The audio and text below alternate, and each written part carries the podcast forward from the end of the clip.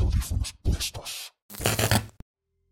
En 1901, un antropólogo estadounidense llamado Valdemar Borgas se encontraba en Siberia. Su objetivo, grabar los cantos chamánicos de la tribu Tusti a través de su gramófono.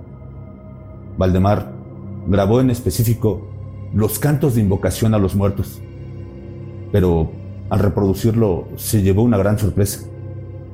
Las voces no se correspondían con esos cánticos de invocación.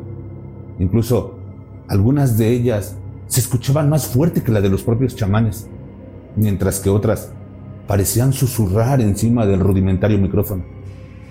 Valdemar no daba crédito a lo que había registrado. Es así como se dice que se captó la primera parafonía. Pero, ¿qué es una parafonía? ¿Por qué se registran? ¿Son las voces de los fallecidos o es algo más? ¿Quieres escuchar algunas? Al final del video podrás hacerlo. Hoy, en Más Terror MX, Parafonías.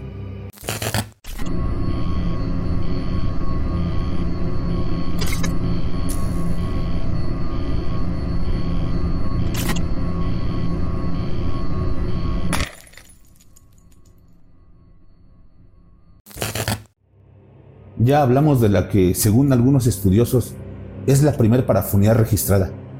Sin embargo, hay otras que aseguran que eso no sucedió y que realmente es el año 1959 al que se le considera la fecha del descubrimiento oficial de las psicofonías y a Friedrich Jürgenson como su descubridor. Lo que ocurrió en el año 1959 es que el cineasta, pintor y documentalista sueco Friedrich Jürgenson se topó con estas voces en un campo cercano a Estocolmo, mientras registraba el canto de los pájaros, concretamente el del pinzón, para uno de sus documentales. En la primera grabación, el cineasta captó voces, susurros y lamentos que parecían estar en un segundo plano de la grabación. Cuando las escuchó en su casa, creyó que había gente por la zona mientras grababa. Enfadado por tener que repetir su trabajo, regresó al lugar y se aseguró de que nadie había próximo a la zona donde se disponía a realizar su grabación. Al llegar a casa, Jürgenson rebobinó la grabación y nuevamente se encontró con voces y susurros. Esto le ocurrió en repetidas ocasiones, hasta tal punto que pensó que el aparato estaba defectuoso y lo llevó donde lo había comprado para que lo revisaran. ¿Cuál fue la sorpresa de Friedrich cuando le dijeron en la tienda que el aparato estaba en perfectas condiciones y no sufría ningún desperfecto ni anomalía. Extrañado, regresó al bosque a realizar nuevas grabaciones. Esta vez, registrando voces que cambiarían la vida de Jürgenson y el transcurso de la historia de las investigaciones paranormales. En una de las grabaciones aparecía una voz que decía, Friedel, mi pequeño Friedel, que Jürgenson identificó como la voz de su madre muerta. Desde entonces, las voces y comunicaciones comenzaron a hacerse más frecuentes y claras hasta que, pasado un tiempo, Jürgenson decidió dar a conocer el fenómeno a la comunidad científica. Ahí nació el estudio de las parafonías llamadas psicofonías. Aquí debemos hacer una distinción. Dentro del estudio de las parafonías que son sonidos supuestamente del más allá, se distinguen tres tipos.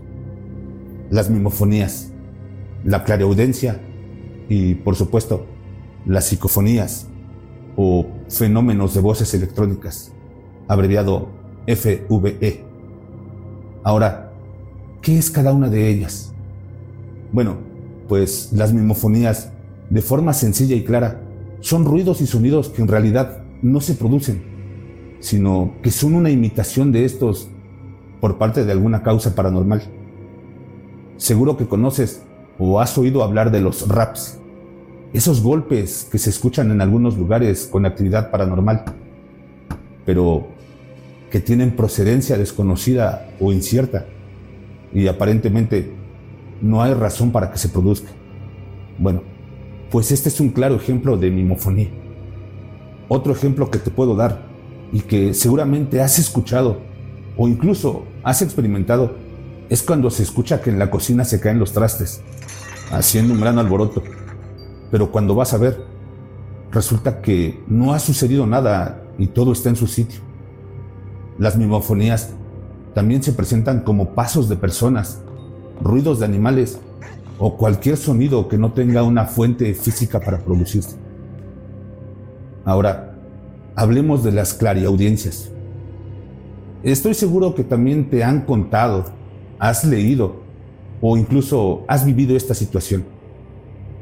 Te encuentras en tu casa, solo, con todo en silencio, y de pronto escuchas que alguien te llama por tu nombre. Marcos. Marcos. Marcos. De forma clara, pero insisto, no hay nadie en tu casa. Pues eso es una clariaudiencia. Es decir, es la imitación de una voz, conocida o no por parte de la causa paranormal. Hay que tener cuidado cuando sucede esto, ya que la causa paranormal puede imitar voces, incluso de los familiares fallecidos. También pueden producir risas, llantos, gritos, lamentos y todo ese tipo de cosas que a veces escuchamos, pero que no tienen un origen físico. Las clareaudiencias pueden ser percibidas por una o más personas, pero no siempre son captadas por los instrumentos de grabación. Ahora, hablemos del fenómeno más intrigante al investigar un hecho paranormal. Las psicofonías o FVE fenómenos de voces electrónicas. Las psicofonías son todas aquellas voces, ruidos y sonidos que se registran en cualquier soporte de grabación sonoro. Estas voces o sonidos son totalmente inaudibles para nosotros cuando se producen, pero sí quedan grabados. Es interesante que estas voces en muchas ocasiones se muestran inteligentes y hasta coherentes. Parece que nos conocen e incluso saben cosas de nuestra vida. Casi siempre responden a las preguntas que le hemos hecho. Hay un debate en cuanto a lo que produce estos sonidos y teorías hay como hay investigadores. Pero te cuento las más populares, algunas científicas y otras paranormales. La ventriloquía subliminal o inconsciente. Se trata de una de las primeras teorías explicativas al supuesto fenómeno la teoría en cuestión asegura que las psicofonías son voces de los propios investigadores que involuntariamente mueven las cuerdas vocales y la laringe, produciendo sonidos imperceptibles entre los presentes, pero que se registran en el aparato grabador. Es una teoría que se ha vuelto menos popular con el transcurso de los años. Están también las interferencias radioeléctricas. Se explican las psicofonías, o al menos algunas de ellas, como resultado de interferencias radioeléctricas con el aparato grabador. Se han obtenido psicofonías utilizando aparatos instalados dentro de jaulas de Faraday que anulan la gran parte de las interferencias radioeléctricas, pero no totalmente.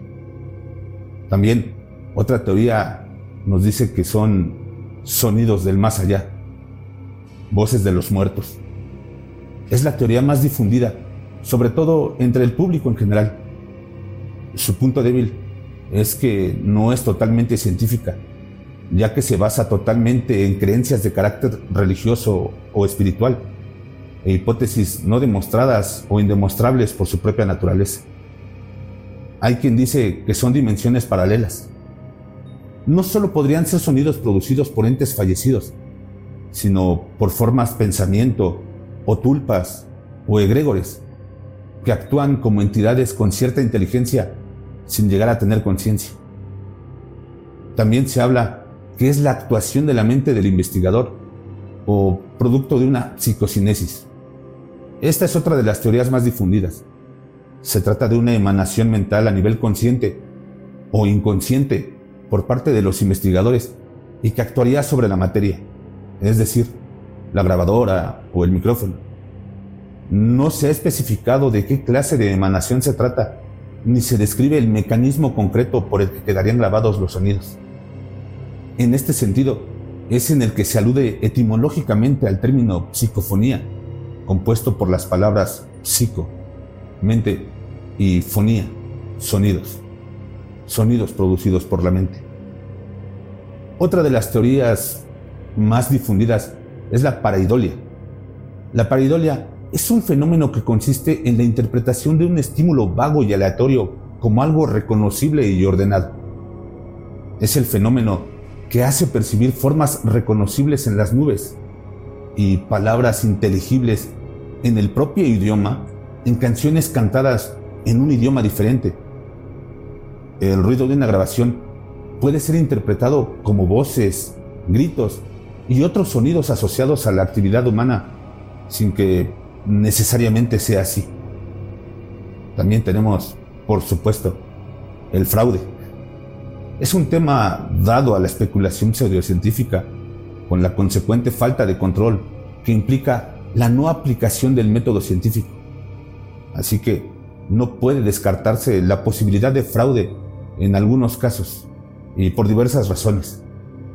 Hay psicofonías dadas por ciertas que parecen no ser más que un mero fraude producido por medios burdos. Hay también que dice que son voces en el aire y ecos del pasado.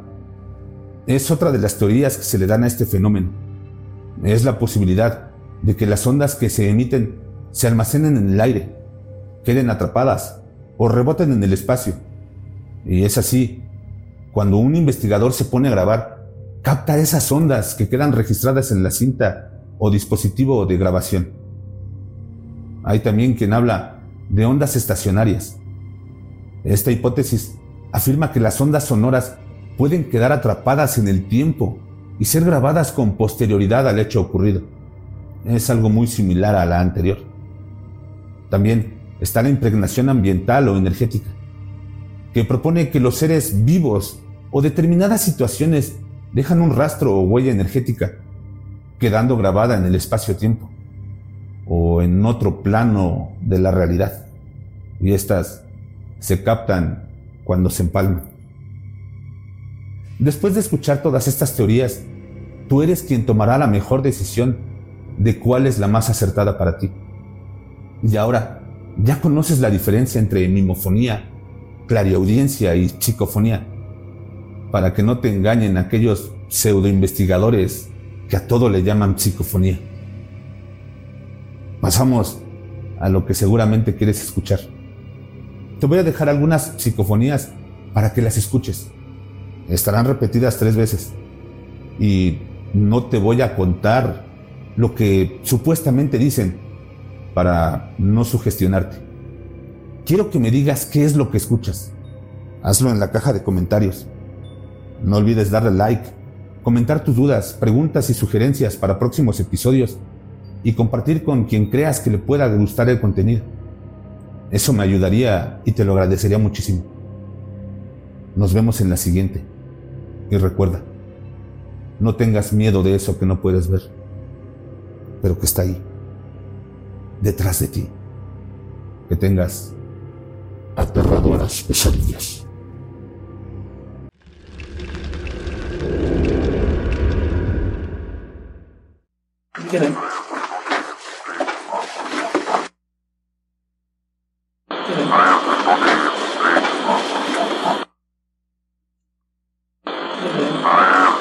on this.